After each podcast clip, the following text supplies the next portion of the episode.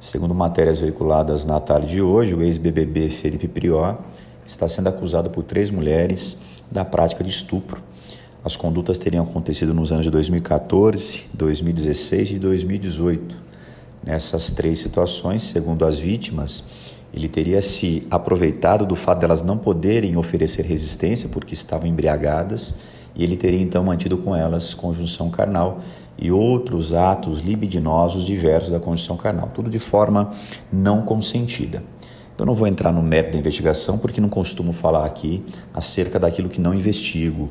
Eu confio fielmente na Polícia Civil do Estado de São Paulo e tenho a certeza que ela vai apurar isso com toda a técnica.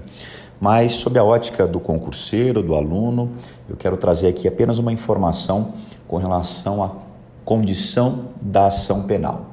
Olha só, as condutas foram praticadas, segundo as vítimas, nos anos de 2014, 2016 e 2018. Nessa época, o crime de estupro era regido pela Lei 12.015 de 2009. Essa lei mudou o Código Penal no ano de 2009 e trouxe para a ação penal do estupro a exigência da representação. O crime de estupro exigia uma condição de procedibilidade chamada representação.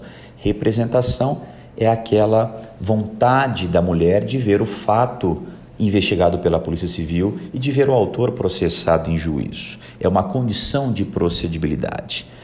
E olha só, a representação ela tem um prazo decadencial, que é de seis meses. Então a pergunta que muitos estão fazendo hoje é a seguinte: o professor, essas mulheres só externaram a sua vontade agora.